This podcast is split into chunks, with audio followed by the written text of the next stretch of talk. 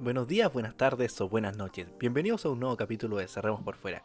Como siempre que les habla, mi nombre es Pablo Rivas Camaño y me encuentro nuevamente con Esteban Ibáñez y esta vez sí que sí, después de dos capítulos ausentes con Nicolás Hugo. Chicos, ¿cómo están? Bienvenidos a un nuevo capítulo de Cerremos por Fuera. Hola, hola, ¿cómo están chicos? Tanto tiempo.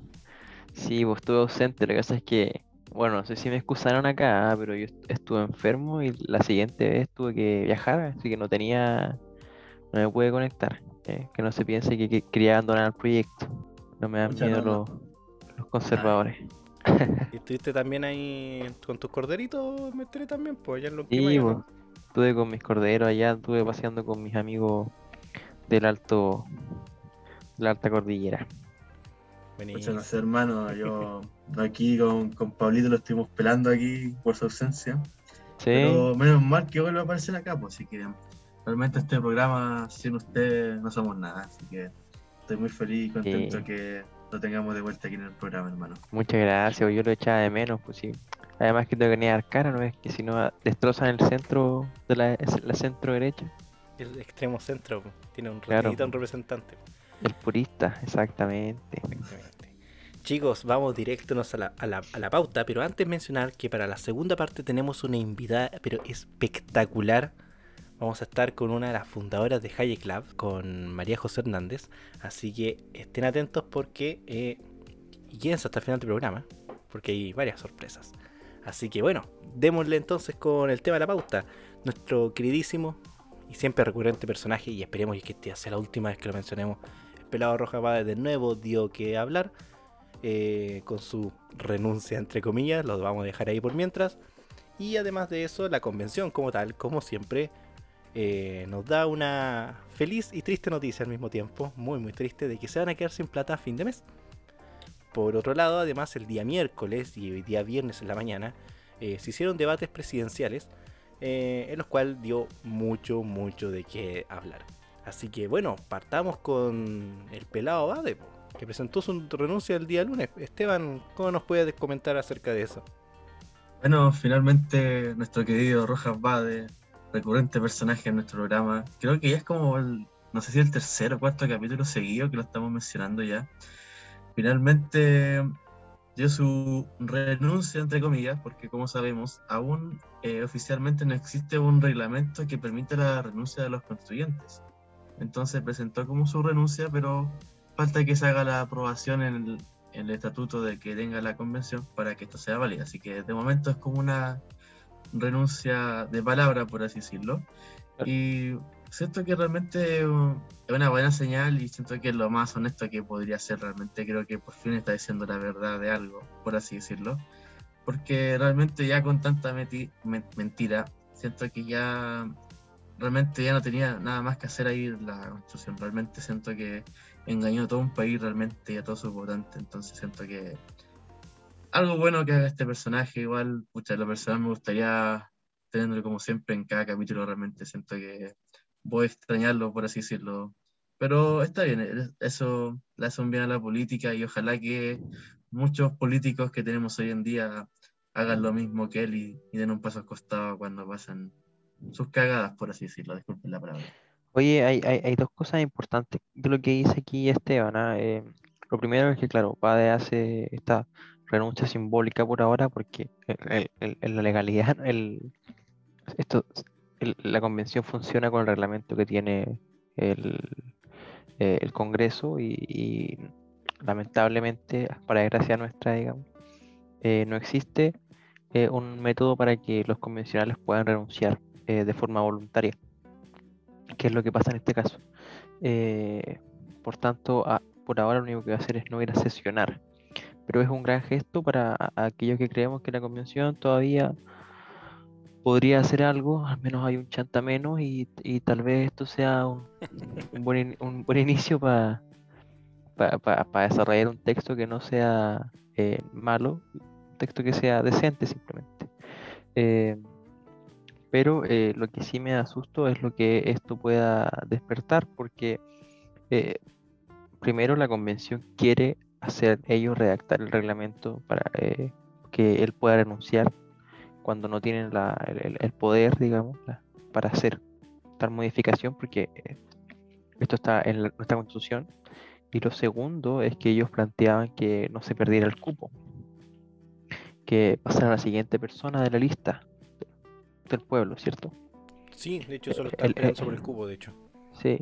Y el problema de eso es que como son independientes no, funciona el mecanismo, porque claro, cuando, cuando hoy en día un, parlamentario eh, de la Cámara de Diputados, la Cámara de Senadores, deja eh, sus actividades porque entra con ministerio o alguna razón de fuerza mayor, eh, lo que sucede es que el cupo no es del, parlamentario, sino que el cupo le pertenece al partido.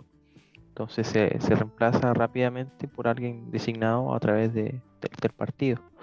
Em, ellos quieren hacer algo similar acerca de con el, con el puesto de, Rojas Bade y, eso es un peligro porque eh, uno o los independientes son, son personas que no piensan igual, o sea, no, es lo mismo que elegir entre el mismo partido y dos porque están dando atribuciones que, que no tienen finalmente.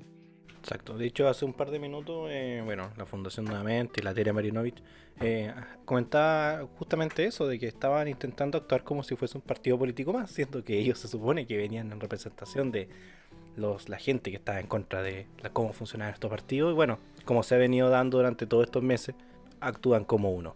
Que, por cierto, actuando como partido político, un pequeño paréntesis, ¿se acuerdan de que la, la lista del pueblo se había cambiado de nombre a lista constituyente? Pueblo constituyente. Pueblo constituyente, claro, pueblo constituyente. Eh, bueno, creo que era, fueron 17, si no me equivoco. Eh, mm. convencional, renunciaron a esta nueva lista, pues, Sí, eso es verdad. Hace, poco le hice noticia igual, pero tres personas que renunciaron, así que ya me imagino que después tres, tres. de los 17. ah, de los 17, claro. De los 17, eh, sí, lo que pasa es que, claro, sí. Eh, son demasiado independientes, po. Tiene el problema cuando no hay una estructura partidaria que al menos genera una especie de lealtad, aquí no, no hay nada, hay un compromiso real, hay muchas ideas diferentes. E, era esperable que fracasaran. Corrijo, todos nos equivocamos, fueron cuatro. Ah.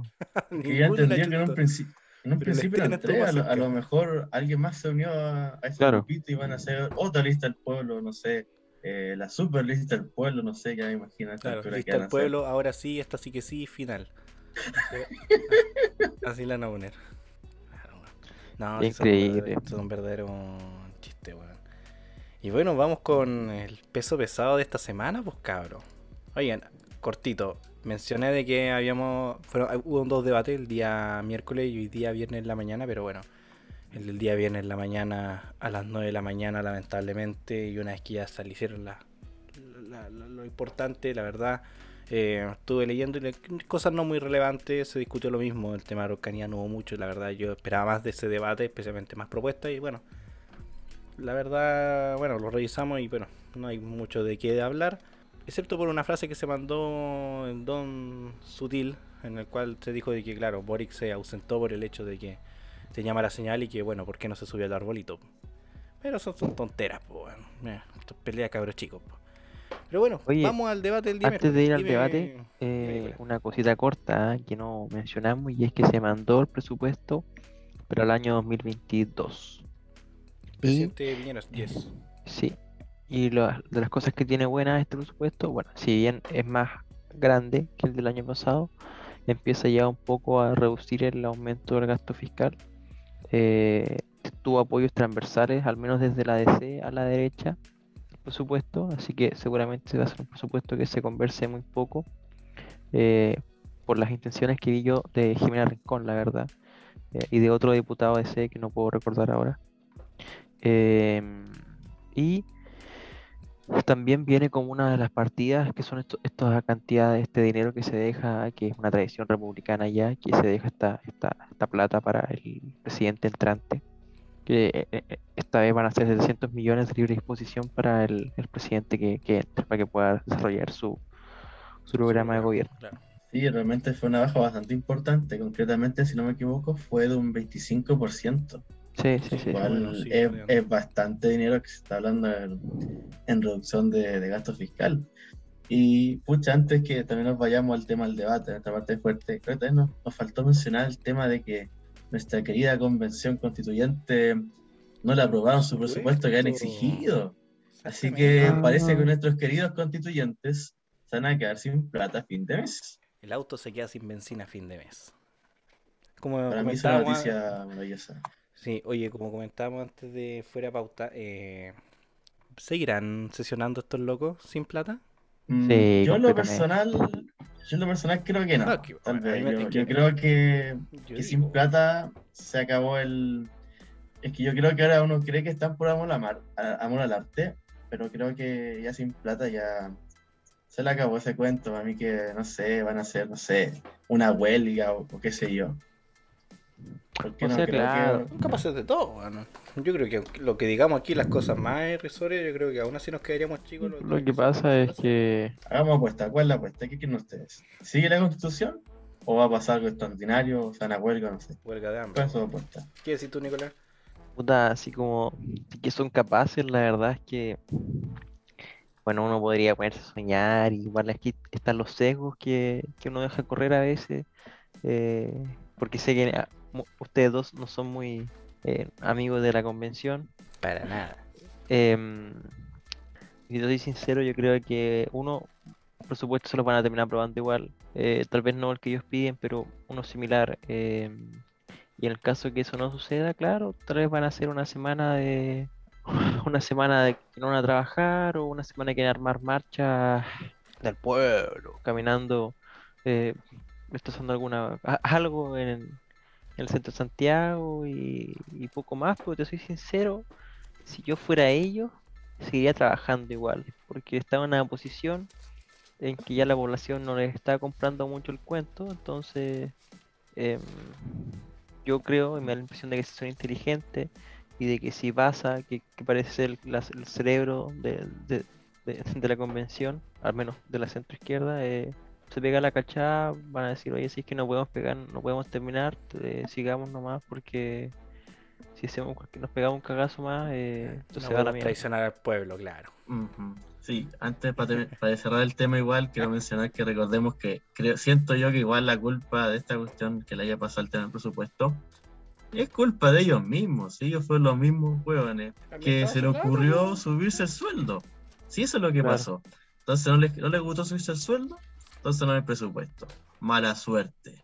Así que por mí, ojalá que se les quite esa moda del arte y se cierre este circo. Ya estoy chato de seguir pagando con mis impuestos este circo que sigue funcionando. Exactamente. Hablando de pagar impuestos, ahora sí vámonos al debate, guachín. Debate Vamos, día vamos. miércoles. Jana Proboste, Gabriel Boric, Sebastián Sichel, José Antonio Gas y el profesor Artés. Sin la presencia de Meo ni de eh, Parisi, que no está en el país. Ja. ¿Vieron el debate? Es cierto. Todos lo vieron. Por supuesto, Pero fue obviamente, imperdible ¿cómo no? día miércoles. Oye, pero hablemos sobre la- amigos. Bueno, igual nosotros seguimos en Zoom con unos cabros, ahí los de Jóvenes por Cast. Ahí, saludo para ellos si están escuchando el programa. Oye, dio, al día siguiente dio caleta a hablar, mira, sin contar los memes, eh, los, los- trapitos que sacaron ahí Proboste con Cast, ahí lo- lo- lo- lo- los abrazos de amigos que se mandaron a Artes con Boric. Eh, Sebastián Sichel creo que fue uno de los más perjudicados con el tema del debate.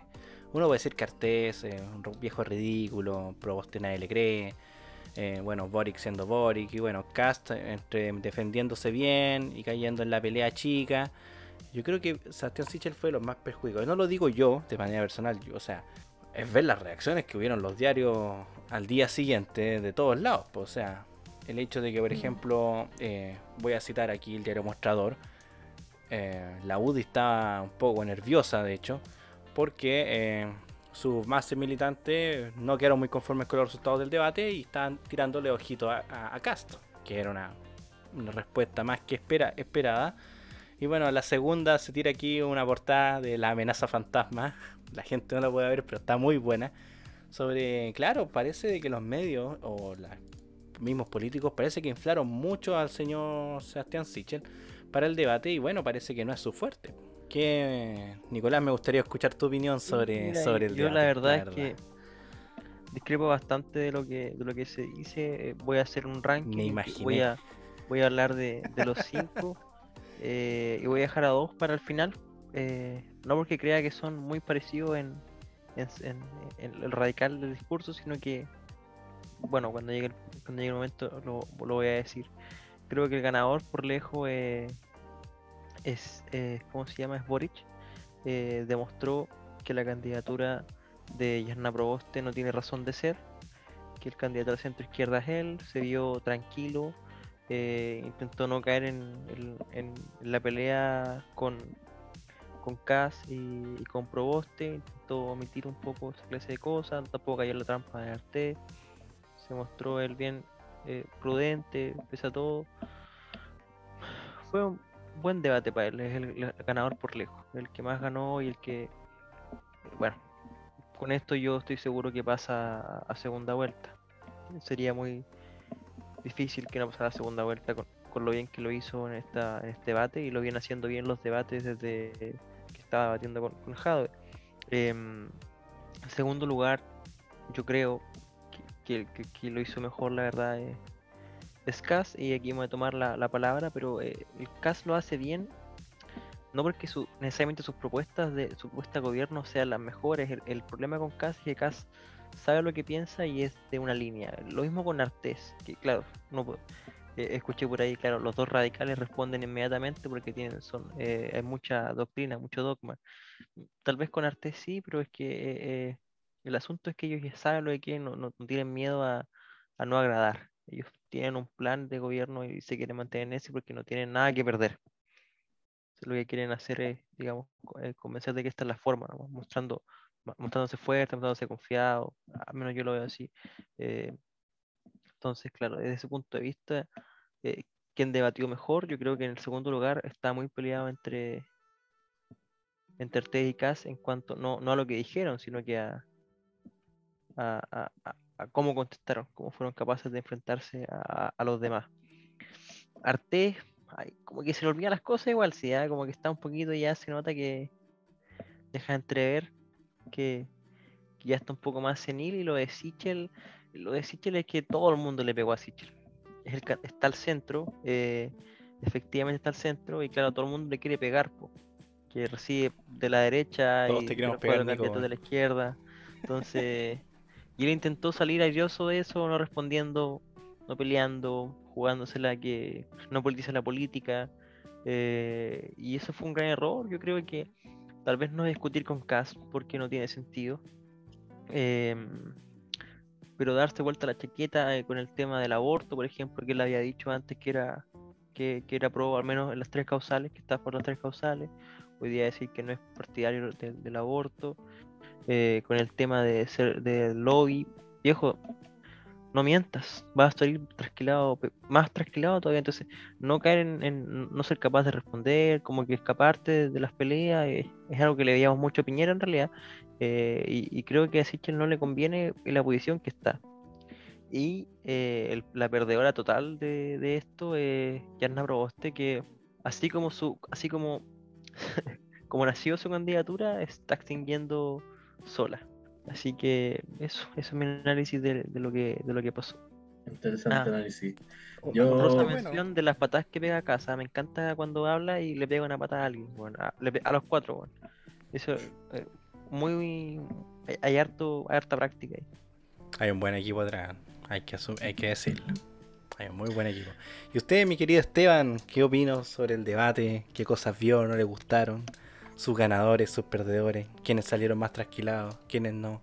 Bueno, yo igual comparto igual la opinión de, Nicolás. Realmente bueno que tengamos cosas en común con Nicolás también. no, ya. Em, bueno, sí, si tema, si tendría que clasificar así como a quién le fue mejor, ya como por tema del el debate en sí, pondría en primer lugar a Cast, después a Boric, después a Artés, después Sichel y finalmente Proboste. Porque realmente siento que Proboste hizo una muy mala siento que dejó- se quejó muy, quedó muy mal después del debate, realmente, sobre todo por el tema de Wikipedia. Siento que realmente, realmente el tema de Wikipedia fue trending topic ese día. Si no me equivoco, estuvo como en cuarto lugar de en cuanto a lo que fue los hashtags en, en Twitter. Claro, claro, sí. Creo que eso fue lo, lo que más lo arruinó y después fue el tema de esa, esa pataleta que tuvo ahí con Cass cuando le mencionó los 600 millones, que estaba preparada, pero siento que hizo una tremenda pataleta. Y aún así siento que si nos vamos ya al tema como a realmente a quién perjudique, perjudicó más o quién salió más beneficiado, si vamos a ese aspecto, en sí el ganador sería ya Boric, porque siento que eh, él no, no sube, pero tampoco baja, pero él va a la cabeza, ¿ya? Al igual que en el caso de quién sería más perjudicado, yo creo que en este caso sería también Sichel, porque aunque realmente siento que Provost lo hizo pésimo, pero ella ya no era tan relevante como lo es Sichel que estaba en el segundo lugar. Entonces realmente siento que él quedó mucho peor parado debido a su posición.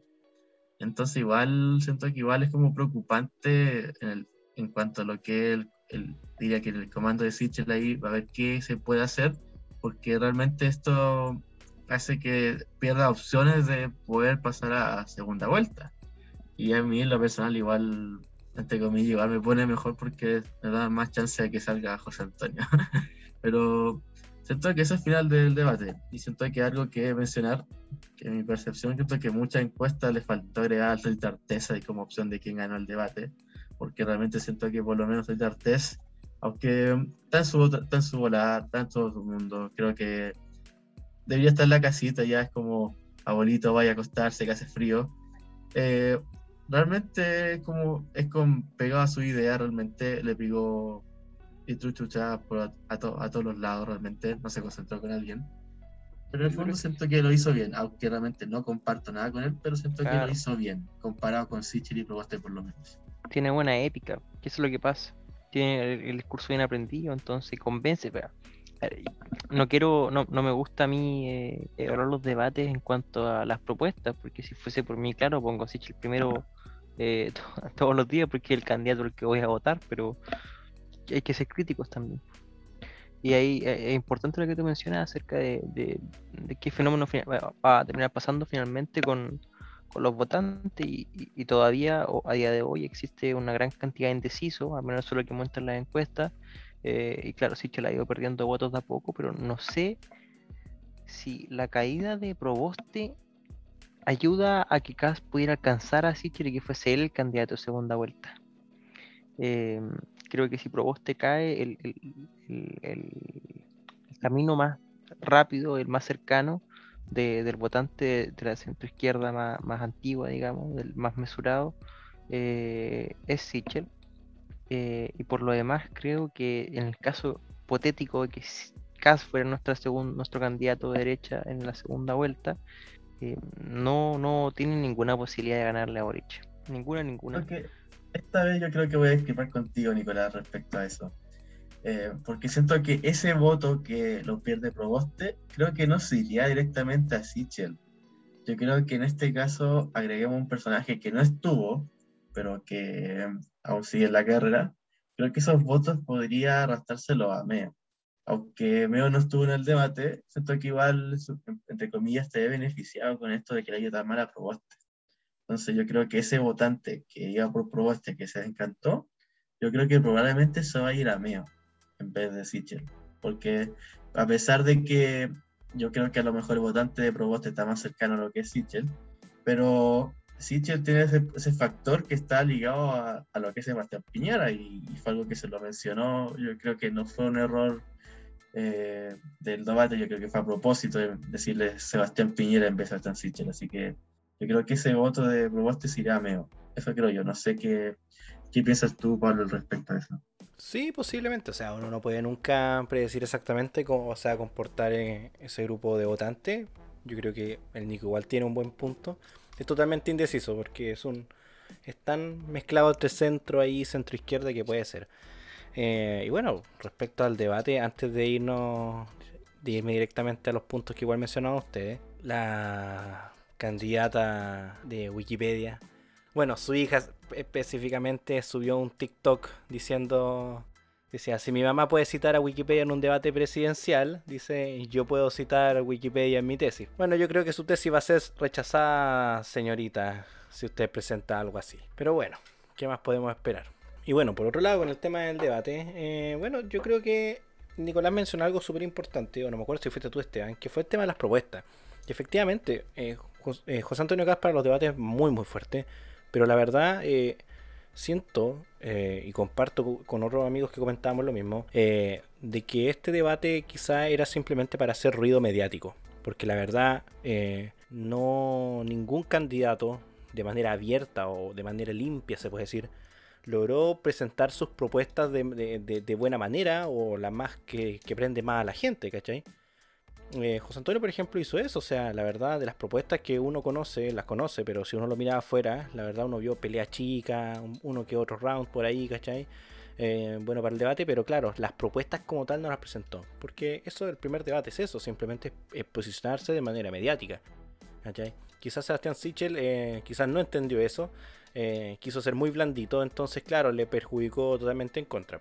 Lo que también, el que entendió bien también eh, es Boric, que de hecho yo también lo considero quizás, si es que no el ganador, o quizás en el segundo puesto, también del debate, porque bueno, él tiene la experiencia también de lo que es la todo lo que esto es proceso universitario, bueno, y era como escuchar una, un debate de asamblea, o sea, hizo la misma jugada que cualquier eh, de, de asamblea de federación, te digo, ¿cachai? Habló de la misma manera, se lo sacó de la misma manera, ¿cachai? Entonces, claro, salió bastante más beneficiado, aunque igual eh, Twitter y las redes sociales le fueron recordando las preguntas que no, que no contestó, por ejemplo, de que qué era la inflación o que si estaba preocupado por la inflación que podía eh, producir, por ejemplo, un cuarto retiro. Y eso, bueno, hasta el día de hoy se lo siguen recordando. Y, hasta el día de hoy todavía no contesta. que por eso también va por otro lado. Y bueno, Artés Arte es cierto arte, yo creo que le pongo música de la Unión Soviética de fondo, va a quedar bien, le pongo música eh, propagandística de Mao, va a quedar bien. Y bueno, Sichel le pusieron música de Santo Tomás y en su discurso final. Y bueno, hasta el día de hoy lo siguen agarrando para huevo. Pero como digo yo, yo creo que no, el primer debate es simplemente para posicionarse mediáticamente, no es tan tan tan relevante, ¿cachai? Quedan debates más adelante. Mencionamos que el hoy día viernes en la mañana hubo un debate sobre el tema de, de la Araucanía Arauco sobre el conflicto que hay ahí con, eh, con la CAM. Eh, no voy a decir conflicto mapuche porque la verdad es un conflicto terrorista de la CAM. El conflicto mapuche es otro tema totalmente aparte, no tiene nada que ver con esto. Entonces, claro, quedan debates por delante, eh, quedan encuestas todavía que, realizarse.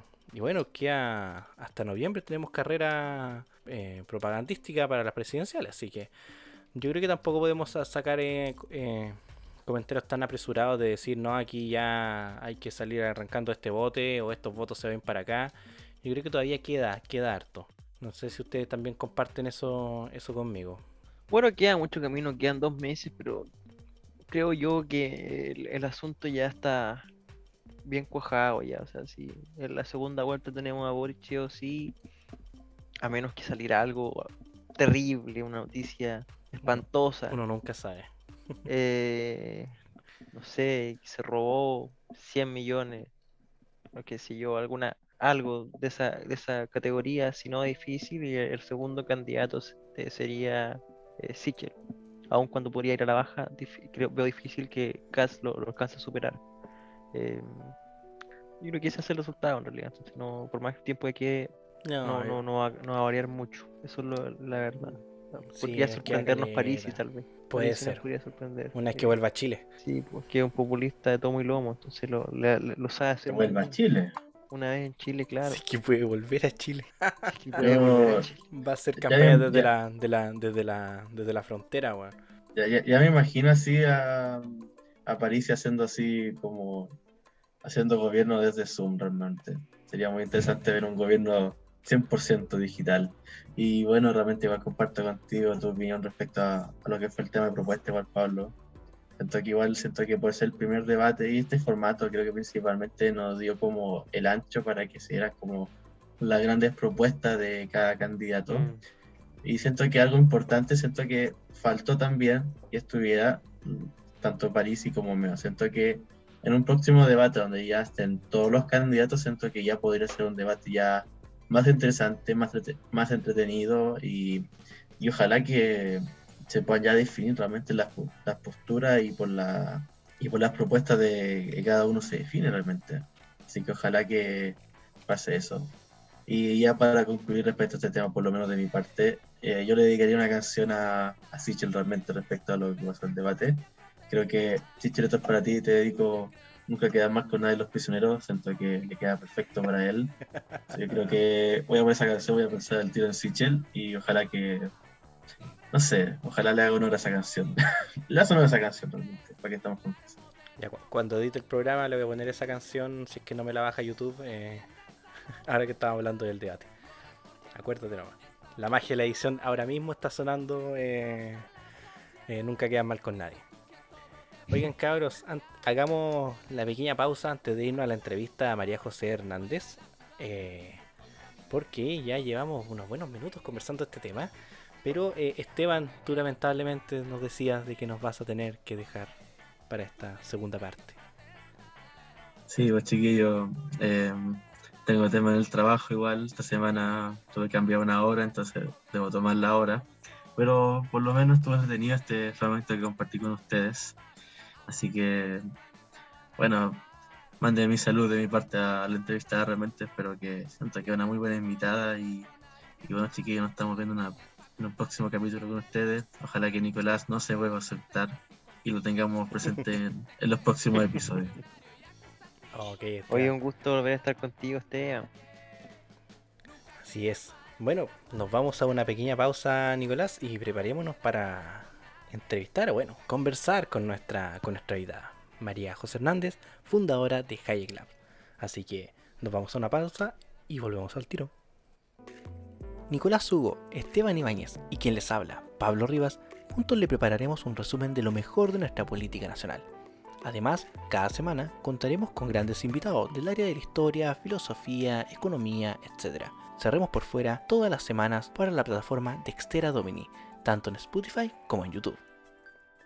Estamos ya de vuelta para la entrevista, mejor dicho, la conversación que vamos a tener con nuestra invitada, María José Hernández, fundadora de Hayek Lab. Ella es enfermera y magíster de la Pontificia Universidad Católica de Chile, de la PUC.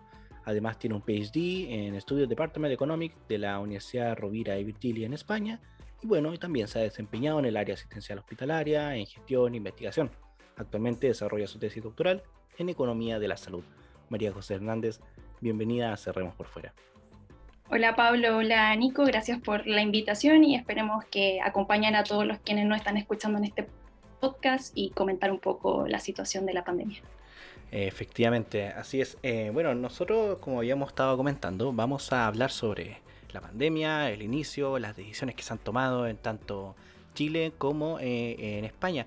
Eh, para contextualizar un poco, María José, ¿nos puedes contar de por qué estabas, estabas en España y qué, qué, estás haciendo últimamente, estudiando, todo eso, para contextualizar un poco a la, a la gente que nos escucha? Sí, claro. Eh, bueno, yo soy, como comentaron al inicio, soy enfermera, estudié en Chile, hice un magíster allá y me gané una beca para hacer un doctorado en España, así que justo en el periodo de que empezó la pandemia, iba en mi segundo año. Eh, viví toda la pandemia en España, pero ahora estoy viviendo hace un tiempo en Estados Unidos. me quedan como pocas semanas acá y regreso a España y ya terminar el doctorado. Así que todo lo que pasó en la pandemia lo viví desde allá, desde España. Mm, buenísima. Okay. Eh, bueno, partamos con, lo primero. Eh, como tú decías, estaba en tu segundo año de estudio eh, y empieza la pandemia. ¿Tú a esa altura ya habías ya fundado Hayek Labs o no? Como para poner un poquito en contexto. ¿O tenías contacto ya con estas personas con las que hicieron esta fundación? Hayek Labs lo fundamos justo después de que inició el estallido social. Nos conocí a, los otros dos directores, que es Nico y Francisco, y desde ahí ya veníamos eh, trabajando y la pandemia nos pilló justo en nuestros primeros meses, así que ya teníamos constituido Hayek Labs y de hecho participamos también en algunas cartas a diarios eh, comentando la situación de la pandemia. Empieza la pandemia, eh, las primeras noticias son más o menos de inicio de, marzo, cuando se desata esto, y llega más o menos a Chile, yo tengo recuerdo de la, cuando empezó el tema, a principios de marzo. Allá en España, eh, ¿cómo lo viste tú? ¿Cómo lo vieron ustedes? ¿Cuáles fueron sus primeras impresiones? ¿Pensaron de que esto se iba a alargar tanto o iba a ser para tanto o simplemente iba a quedar como un caso específico que iba a quedar solamente en China? O... Sí, bueno, remontándonos al inicio de la pandemia, recordar que empezó antes de nosotros la noticia, igual como la recibiste, lo recibieron en Chile fue en marzo. Recuerdo de hecho que en España se promovió mucho desde el gobierno asistir a una marcha del 8M del Día de la Mujer y dos días después cerraron todo así de sopetón. Eh, se, cerró todo, confinamiento total y toda la gente así como, ¿por qué? Si hace dos días estábamos todos en una manifestación aglomerados y hoy día ya no podemos hacer nada. Y, así fue como pasó, un poco bien controversial, nadie entendía mucho qué pasaba, qué era, la información de hecho era, eh, era súper como jerárquica, el gobierno era quien tenía que decir lo que estaba ocurriendo realmente, de hecho se, después se creó un ministerio de la, como de la verdad que decía quién podía decir información real o no porque no querían dar noticias falsas o fake news sobre la pandemia. En verdad ha sido como un contexto bien distinto y casi ciencia ficción, pero ocurre. y mm, también recuerdo que el inicio de la pandemia fue en, en Navidad en China. Eh, y que nosotros nos enteramos Occidente en marzo, o sea, ya habían pasado varios meses y de hecho de este hecho puntual se, se ha reclamado un poco porque la OMS nunca dio la alerta al tiempo correspondiente. Algunos países dieron la respuesta mucho antes, como Taiwán, y no esperó a que la OMS diera un comunicado oficial de lo que estaba pasando, pero pocos países reaccionaron eh, tan temprano. Eh, de hecho, a ver, partamos de hecho hablando directamente de la OMS, vamos de lo más grande y vamos a, después nos vamos al detalle. Eh, Recuerdo que mucho se criticó, especialmente el año pasado, este año no la ha tocado mucho, eh, la relación que tenía el gobierno chino con la OMS. Eh, respecto, como decías tú, la forma jerárquica como se entregaba la información y obviamente los sectores que, son, que somos más desconfiados de lo que los gobiernos dicen. Eh, ¿Cómo lo vieron, cómo lo viste tú especialmente? ¿Cómo lo vieron tus cercanos? ¿Y cómo lo vieron ustedes como, como Hayek Labs, ya que estaban, como, como dijiste, ya estaban constituidos? Puedo dar una visión eh, particular o personal de cómo lo viví. O sea, creo que el presidente de la OMS, que es eh, miembro del Frente de Liberación Popular en Etiopía, fue nombrado, fue ministro de salud en un tiempo y después fue, fue nombrado como presidente de la OMS con el apoyo de China. Recordar también que China es el principal socio comercial de Etiopía y de hecho él no es médico, el primer presidente de la OMS que no es médico. Así que bien controvertía su, nombramiento en la OMS y también recuerdo que se le hizo mucha crítica en su tiempo, bueno, justo cuando empezó esto del coronavirus, que él era, tiene tres acusaciones de encubrir una, el cólera y lo encubría como unas diarreas de agua eh, unas diarreas agudas por agua en el año 2017. Entonces es bien eh, discutido su nombramiento en la OMS, así que ahí caben muchas de las dudas de si realmente su nombramiento fue por capacidades o hay intereses ahí involucrados en esta posición como presidente. Eso me recuerda mucho, haciendo un paréntesis en lo que comentaban otros chicos de otro podcast, eh, sobre la injerencia que tenían China sobre estos países eh, en el cual, por ejemplo, les brindaban infraestructura, le ayudaban con ciertos proyectos, y luego, claro, quedaban dependiendo prácticamente como una semicolonia de, de China por el poder que tiene bueno, este país en diferentes ámbitos. Sí, eh, bastante desconfianza también recuerdo porque los comunicados que dio la OMS al inicio, bueno, y, y, hasta, hasta no hace poco eran bien controversiales, o sea, o discutían, se se autodiscutía a sí mismo. Al inicio decía como todos teníamos que estar confinados en nuestras casas, después al final dijo que no, que no era una buena medida, que solo era para el inicio, después que sí, después que no. Al final los gobiernos se respaldaban en lo que decía la OMS la, la misma OMS tenía una comunicación clara que dar, entonces estaba como el pelote. De hecho, eh, recuerdo que Trump dijo que él iba a terminar de su alianza con la OMS por este mismo motivo, de que no respondieron a tiempo la organización que debería estar preparada para estas ocasiones y no lo hizo. Como mencionabas tú, efectivamente se contradecían de una semana a otra y bueno, los gobiernos, distintos gobiernos, seleccionaban qué comunicado les convenía o qué comunicado no. Precisamente por el tema de, claro, los presupuestos, la forma que se organizaban, no podían de una semana a otra estar cambiando los planes de, ejecución para, contener el tema de la pandemia. Eh, yendo un poquito más específico, el caso de España. Tú mencionaste de que efectivamente, igual que acá en Chile, eh, a principios de marzo fue que empezaron las restricciones. Yo recuerdo, ahora que, ahora que lo mencionas, me recuerdo de ese, de ese 8M. Me acuerdo que, por ejemplo, bueno, yo sigo mucho a Vox en Instagram y recuerdo que, claro, eran como, como permiten una marcha aquí y al día siguiente estamos todos encerrados. Pero además de eso, yendo más, más en específico, las medidas que tomaron y tú las ves de manera positiva, fueron exageradas, fueron bien hechas, cómo fue la gestión del Estado para, para este asunto, eh, qué cosas estuvieron bien, qué cosas estuvieron mal, desde tu perspectiva personal. A ver, desde las medidas que toman los gobiernos, los, que están mejor rankeados son los países que tomaron medidas muy restrictivas al inicio, como Nueva Zelanda, que cerró todo y de hecho hasta el día de hoy como que tiene bien restringido quienes pueden entrar y no al, al país. Y otros que tomaron medidas tardías, como fue España y Chile, los mayores países de, de Latinoamérica, fueron muy pocos los que tomaron medidas al inicio. Si uno compara las medidas que tomó el gobierno de Chile con las medidas que tomó el gobierno de España, claramente Chile tuvo una mucho mejor gestión. De hecho, Chile fue el mejor país en Latinoamérica, según el estudio Ipsos, en, cómo gestionar la, la, pandemia, y principalmente es por las negociaciones de la, de la, vacuna. Mientras tanto, también Chile tomaba un, como unas medidas de confinamiento dinámicas, que eran como esto, el paso a paso, que no sé si aún estarán en eso en Chile o no. Y mientras tanto en España tomó medidas así generales de confinamiento total. Entonces si uno compara ambos modelos, a mi parecer y a los de, también de Hayek Labs, es mucho mejor la opción que tomó Chile al confinamiento total que tomó España, porque no solo repercute en la parte de salud, que incluso el sistema español, que se dice que es el mejor sistema de salud en el mundo, llegó al colapso de las camas, llegó al colapso de, los hospitales que no tenían cama, etcétera. Y en Chile eso nunca pasó porque pudieron, supieron tomar medidas, anticiparse un poco a lo que se venía, cosa que no pasó en España. Entonces, si uno compara la gestión entre ambos países, sin duda Chile lo hizo mejor que, en España. Fue bastante dramático lo que se vivía allá.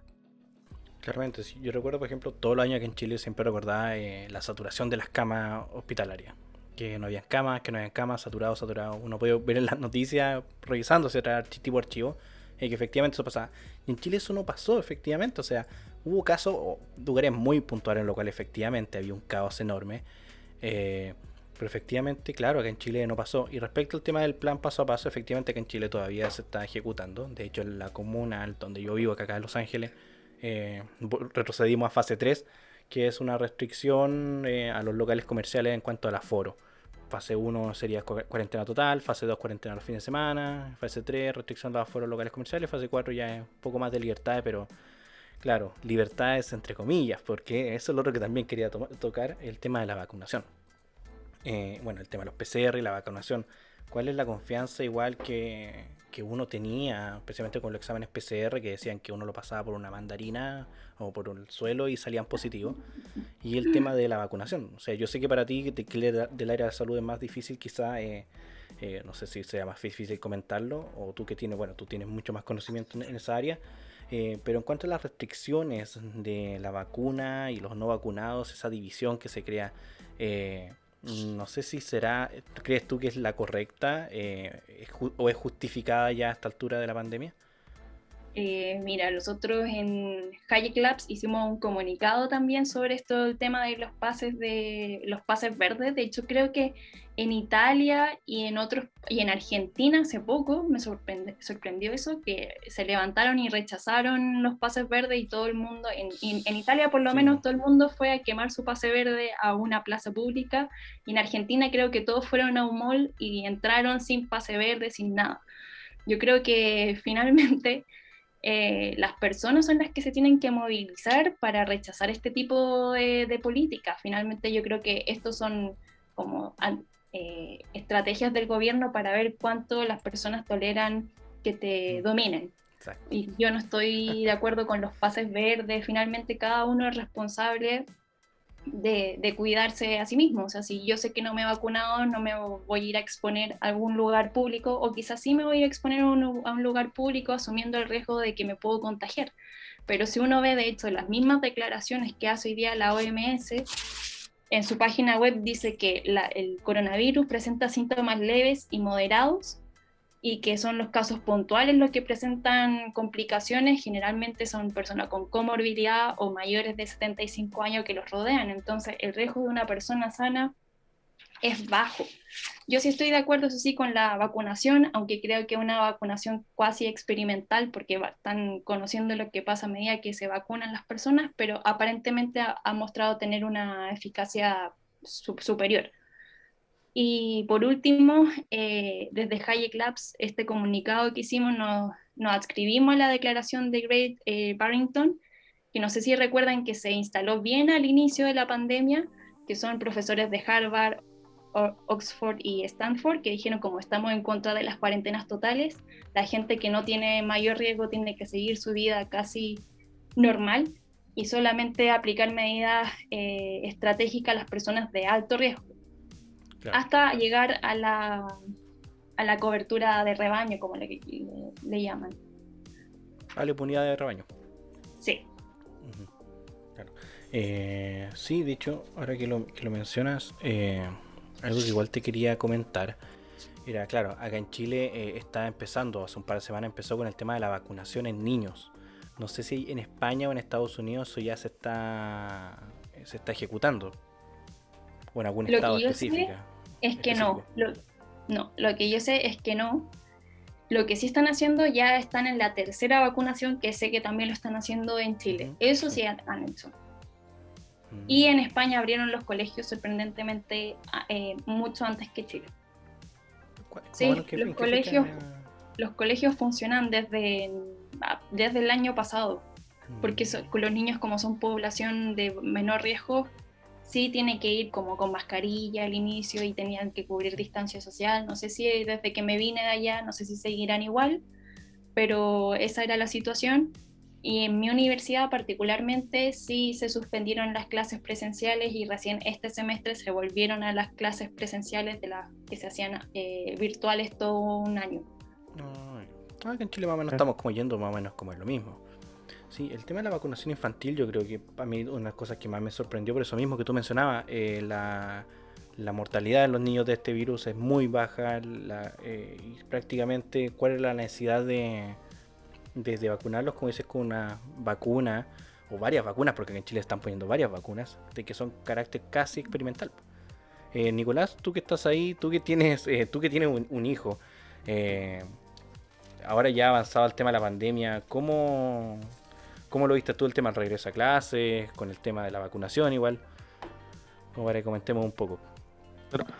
mira, con el regreso a clase yo soy convencido que los niños siempre tuvieron que seguir yendo a clase. Creo que en especial los más pequeños y los que están a punto de ingresar a la universidad necesitan compartir con los profesores, necesitan compartir con otros niños, necesitan sociabilizar entre ellos. Súper importante en, en, esta etapa, digamos. Así que la verdad yo siempre quise que, que, mi hija al menos volviera a clase lo antes posible e intenté un poco eh, convencer a los demás apoderados de, esto. El problema es que el PIMS es una cuestión terrible para los niños. O sea, uno de las fotos de un niño que, tiene, que le da eh, este síndrome eh, es súper complejo y, claro, da susto. la madre de mi hija, mi, mi, polola, en realidad igual era temerosa acerca de, la enfermedad y, la verdad es que viendo la posibilidad de vacunarla a la ciudad, nosotros estamos esperando porque creemos que así nos vamos a sentir más seguros todavía al mandar a nuestra hija al colegio. de hecho, el día de ayer se, conoció que hay un niño con caso Delta en, en, el colegio en el que asiste mi hija, entonces, claro, igual uno lo que tiene ese, ese susto, ¿no? Uno nunca sabe lo que puede pasar. Tal vez justo tocó que nuestra hija la tocara, tocar un caso grave, entonces en ese caso yo soy bien temeroso tal vez un poco. Eh, si quería comentar algo acerca de lo, del, tema del pase verde. Entiendo yo que, claro, es un poco de, otorgar libertades a, un grupo de personas que, que, está haciéndole caso al gobierno, digamos, que claro, uno podría estar en contra de eso. Pero eh, igual la, la intención, al menos en Chile, fue motivar la vacunación. pues, y, y la vacunación que tenemos hoy en día eh, es tal por, por el pase verde igual. Entonces, eh, fue, es una mala política eh, probablemente, pero creo que tuvo un buen efecto en la población y ayudó a disminuir la cantidad de casos en Chile y por qué hoy en día está casi todo el país en fase 4 o fase 3. Sí, pero o sea, uno puede incentivar de muchas formas la vacunación. De hecho, recuerdo que, que cuando yo llegué, Biden justo dio un comunicado de que iba a ofrecer cervezas gratis a quienes no se habían vacunado. Entonces hay muchas formas de, de incentivar la vacunación. Y bueno, Chile actualmente ya tiene una tasa de vacunación súper alta, creo que un 73%. Si comparamos a, países de la misma región, Perú tiene un 28%. Argentina tiene un 45 y Chile tiene de los más altos, entonces ¿cuál si el incentivo era que la gente se vacunara ya se logró? ¿Por qué continuar con el pase verde entonces? De hecho, a- o juntándome eso, creo que en Inglaterra creo que las re- restricciones se quitaron con el 50% de los vacunados, que igual es un porcentaje alto comparado con el otro, otro- otras localidades que mencionaste aquí en Chile. De hecho, hay lugares aquí en Chile, comunas, digo, regiones específicas, que la vacunación supera el ochenta y tanto por ciento. Incluso. Exacto, por, por lo mismo, o sea, si el, el toque el de queda objetivo también. era el incentivo, ya debería eliminarse, aunque nunca he estado de acuerdo con él, pero si ese era el objetivo, ya se cumplió. Súmale también el tema del, del, de la- como te decía, del porcentaje de, de vacunados en nuestro, en nuestro país. Pues, Por ciertas comunas, el, el toque de queda se va moviendo. Si hay un porcentaje de vacunados llega a una cantidad de casos específica por cada 100.000 habitantes, eh, creo que se atrasa como hasta las 12, después hasta las 10. Ahora a fin de mes lo querían sacar. De hecho, ya para esta fiesta patria. Lo que, De hecho, lo que mucha pasa gente es que se quería vacunar como cortito, Nicolás, como motivación, como decías tú. Eh, claro, era el tema de las libertades que te ofrecía el pase verde, libertades que te había quitado el gobierno y luego te las volvió a entregar, que era por el tema de las fiestas patrias. Mucha gente se estaba vacunando para tener su pase verde para el tema de las ramadas y cosas así. Y bueno, las ramadas, la mayoría, a excepción de las privadas, se suspendieron. Entonces fue como que toda esa gente, muchos cercanos míos, eran como que quedaron ahí tirados. Toda su motivación Ah. para vacunarse era esa y quedaron ahí. Las ramadas no se suspendieron, lo que pasa es que tenían un aforo que no era el que tal las vez ramadas oficiales en. Chile, las grandes, se suspendieron en Santiago. Pero porque no, pero porque la- había, pero se suspendía. Lo que pasa es que vo- voy a insistir, no es que no se pudiera hacer ramadas, porque ramadas hubieron. Como no digo, las pudo privadas se hicieron. lo, lo que no hubo fue ramadas gigantes al, al- al estilo que acostumbrábamos en el país. Sí, pero la mayoría son al aire libre, si no me equivoco. Claro, Esa sí, sí. claro, otro- pero el punto era la motivación. La motivación No, de- pero Lo es otro que- es que- El- el- recordando, el- perdón, lo que decía Pablo, es como, ¿qué ta- o sea, si tienes que pedir permiso para hacer lo que quieres hacer, entonces realmente qué tan libre eres, a mi juicio, si tienes que pedir permiso, realmente no lo eres.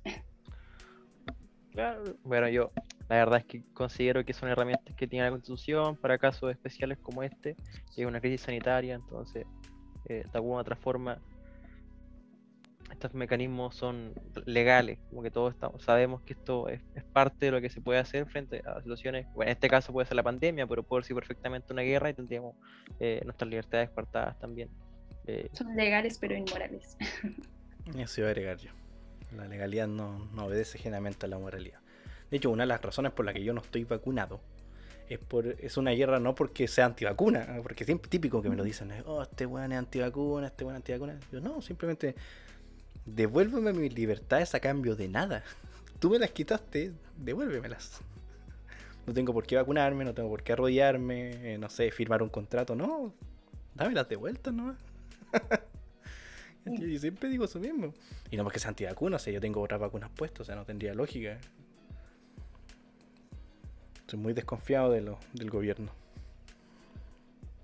Sí, bueno, y además la pandemia ha tocado varias aristas también, del tema de salud, lo mismo que comentaba el Nico, el colegio, los niños, cuánto realmente han perdido los niños en no asistir a clase, el tema de la economía, al final son varios, varias, varias aristas que hay que tocar si es que uno quisiera como profundizar del- de la pandemia, todo lo que ha pasado. Exactamente. Eh, María José, consulta.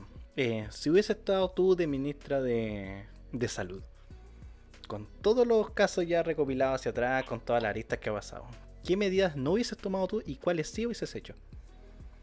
Yo creo que cerrar la frontera al inicio, como hicieron en países como Taiwán, eh, era un, fueron una buena medida. No creo que eh, haber hecho toque de queda ni confinamientos totales. Sí optó por los confinamientos dinámicos justificados. Por ejemplo, ahora con tanta población vacunada, yo considero que no se justifica.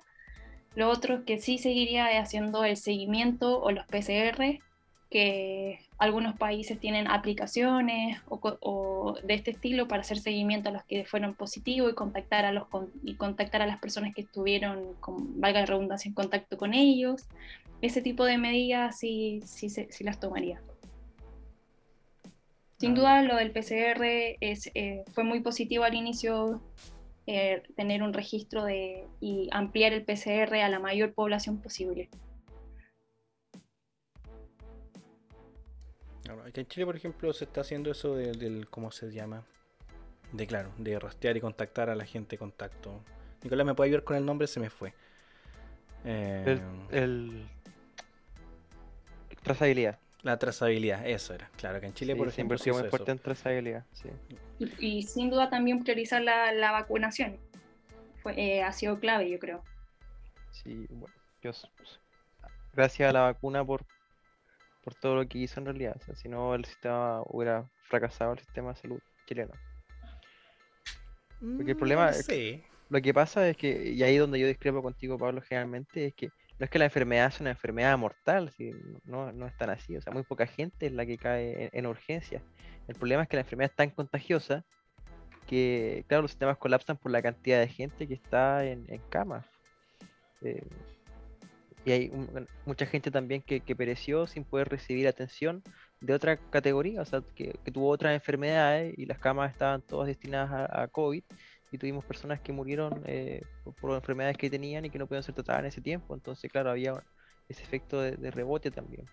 Bueno, eso, viene, en todo caso, eso viene pasando en Chile por muchos años. O sea, fíjate en la lista de espera. Claro, pero que ese sistema chileno de salud no es, no es el mejor tampoco. O sea, no es el mejor, pero bastante ordenado. O sea, como antes le comentaba a mi José, que en Chile durante años siempre se han visto como han colapsado los servicios de salud en, en, en, invierno. En, invierno, claro, colapsan, pero, eh, o sea, no es nada para, para mí personalmente, y bueno, tengo mucha gente que trabaja en salud, eh, mi propia mamá, que siempre me cuenta cosas, eh, como que no, quizá una pequeña exageración, quizá, con este asunto. Bueno, si uno va como a los datos que del DIPRES, eso quiero. El coronavirus es la tercera causa de muerte el año pasado y eh, los tumores y, cirugías son como el 21%. El COVID fue el 13%. A pesar de eso, el, corona, el año pasado aumentó casi un 21% la, la mortalidad.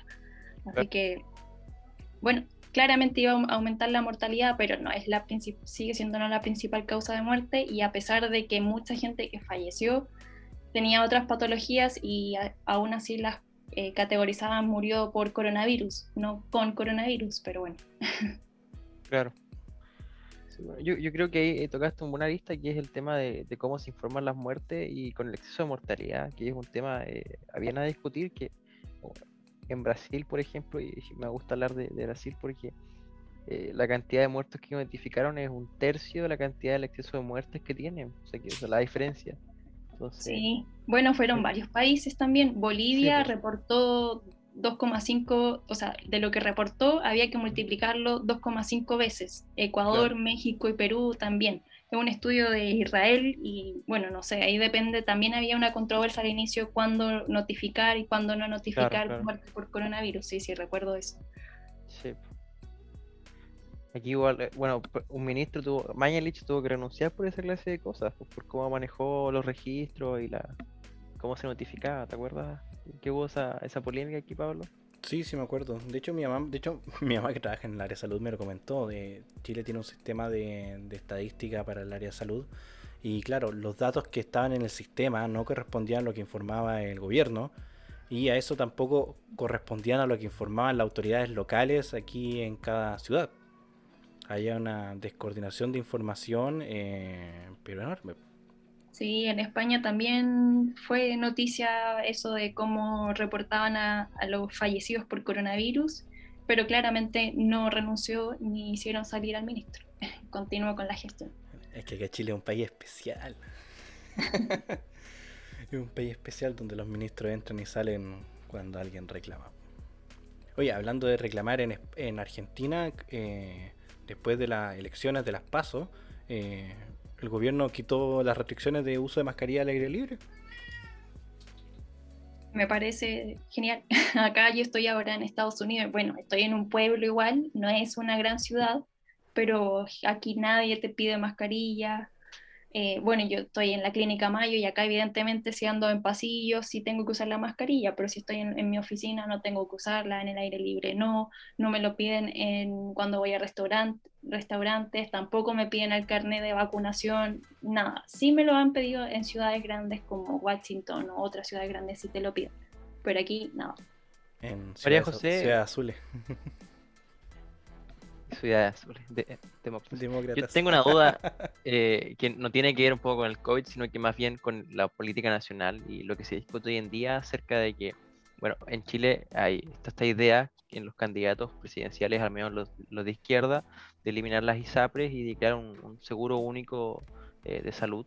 Eh, ¿qué, ¿qué, opinas tú de eso? ¿Que ¿Tienes alguna pensión? ¿Tal vez los has investigado?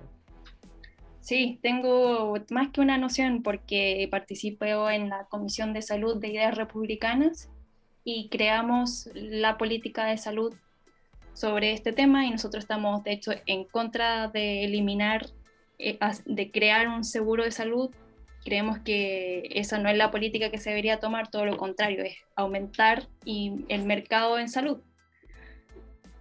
Así que Sí, de hecho, si uno ve el gasto público ha aumentado tanto desde el año 2007 que antes la diferencia, no sé, no recuerdo exactamente el número, pero sí sé que la diferencia entre lo que aporta el sistema público y el sistema privado son 3 mil pesos de diferencia y en un mes es como de 54 mil a 57 mil los privados, las ISAPRES, y uno ve el sistema público y claramente es mucho peor que el sistema privado, tiene baja satisfacción, la eficacia y eficiencia es mucho más baja en los hospitales, etc. Entonces, tanto aumento del gasto público eh, no se ha traducido en una mejora en el sistema de salud. Entonces, si uno hace como este sistema de seguro universal, va a traspasar todo lo que es de lo bien que lo ha hecho el sistema privado al sistema público, eh, dándole más recursos. ¿Para qué? Para seguir teniendo una, una la solución de los problemas de salud no ha ido mejorando, entonces es como aumentar esta, la calidad de salud y empeorarla a, nuestro juicio. ¿Y ¿Qué propones tú como, como, una solución, tú que estuviste en, este equipo que, que, trabajó en realidad en la, propuesta de salud? ¿Qué, es lo que pusieron? Sí, no, nuestro principal objetivo es que las personas puedan elegir entonces, hoy día, si tú perteneces a FONASA, a excepción de que tengas libre elección, el sistema de libre elección, estás condenado a eh, tener prestaciones o quien te dé los servicios de salud sea un sistema público. Y nosotros lo que apelamos es lo contrario, o sea, tú decides a dónde te quieres ir a atender. Si te gusta el hospital público, anda al hospital público. Si te gusta el sistema privado, anda al sistema privado, pero no ser capturado por dependiendo de si eres FONASA o ISAPRE a cuál de los dos sistemas de eh, hospitales o tienes que ir. es un sistema de voucher, ¿o no? Eh, sí, es como un sistema de voucher, tú mismo lo has dicho. oye, no, no, es que yo esté en contra, ¿ah? pero eh, la duda que me salta siempre y es que hay clínicas que cobran precios excesivos por operaciones a veces. ¿Cierto? Si yo, por ejemplo, si quisiera ir a la alemana en Santiago, ¿qué, qué, se propone ahí, por ejemplo? Tal vez regular los precios, los sobreprecios, que, el precio que pague el Estado sea el precio de mercado? Eh, yo personalmente estoy en contra de regular cualquier tipo de precio para arriba o para abajo. Lo que mi postura sería es como el Estado te va a dar un bono de cierta cantidad de dinero, si esa cierta cantidad de dinero quieres tú además hacer un copago por irte a la alemana, excelente pero en contra de regular cualquier tipo de precio. Que sí optamos a la transparencia de los resultados, tanto económicos como de los eh, resultados en salud.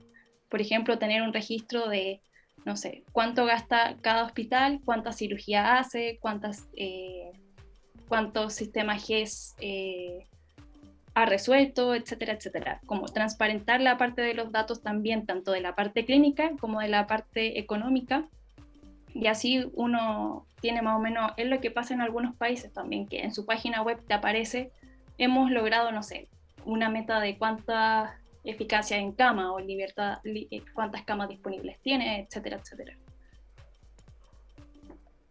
Un sistema así suena maravilloso. Ojalá se pudiese implementar acá en Chile, de aquí y a largo plazo.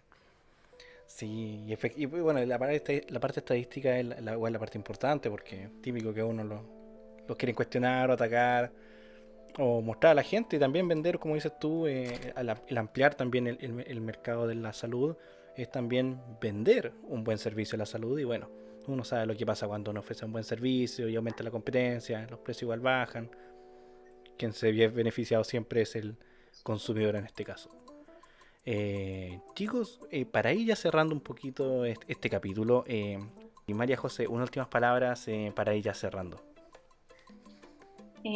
nada, agradecer la invitación, feliz de, haberlo acompañado en este episodio, comentar algo de lo que sé del área de salud y que nos sigan en Hayek Labs, que tenemos nuestras redes sociales en Instagram, Facebook y Twitter. Así que están todos invitados a que nos sigan eh, en, ellas y ojalá seguir colaborando con ustedes.